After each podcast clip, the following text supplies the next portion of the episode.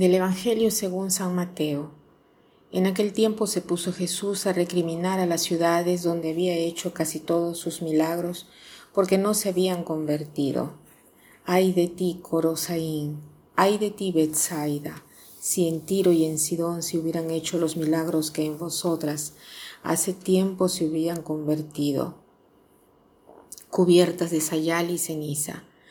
Os digo que el día del juicio le será más llevadero a Tiro y a Sidón que a vosotras.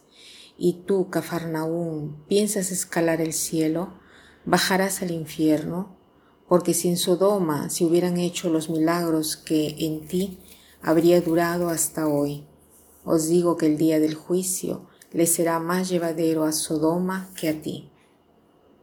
A primera vista este pasaje puede parecer duro y en cierto sentido lo es, pero tratemos de entender a la luz de la verdad que nos enseña.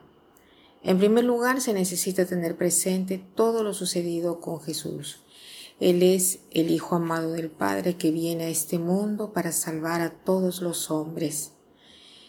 Esta llamada de atención de Jesús tiene el propósito de llevar a la conversión al hombre es como una madre que quiere enseñar al hijo, que quiere salvarlo del peligro.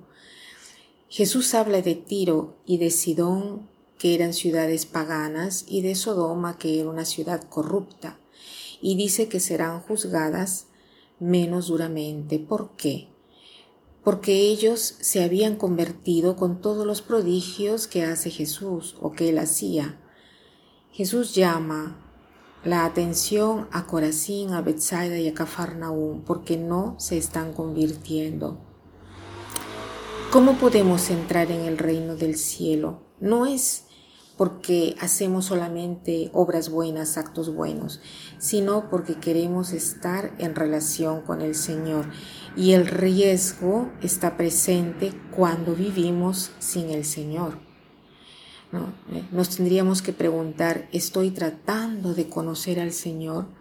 Si lo queremos verdaderamente, debemos estar listos para cambiar nuestro modo de pensar, a reconocer con humildad nuestras debilidades, a sufrir para ser purificados en el corazón. Dios existe con nosotros, no porque quiere hacernos eh, eh, disculpen, Dios es exigente con nosotros, no porque Él quiere eh, hacernos más difícil la vida, sino porque quiere que nosotros sea, estemos con Él, que gocemos de su dulce presencia y de su amistad, que seamos signos de su amor en el mundo.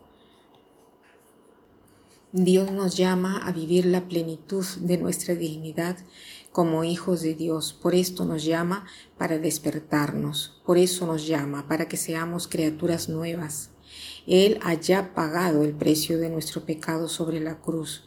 Queda ahora en nosotros decir sí a nuestro, a este amor.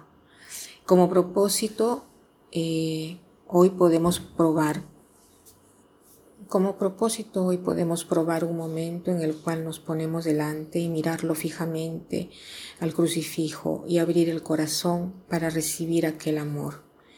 Y para terminar quiero citar una frase de Padre Pío que dice así, Ten en tu corazón a Jesucristo y todas las cruces del mundo te parecerán rosas. Que pasen un buen día.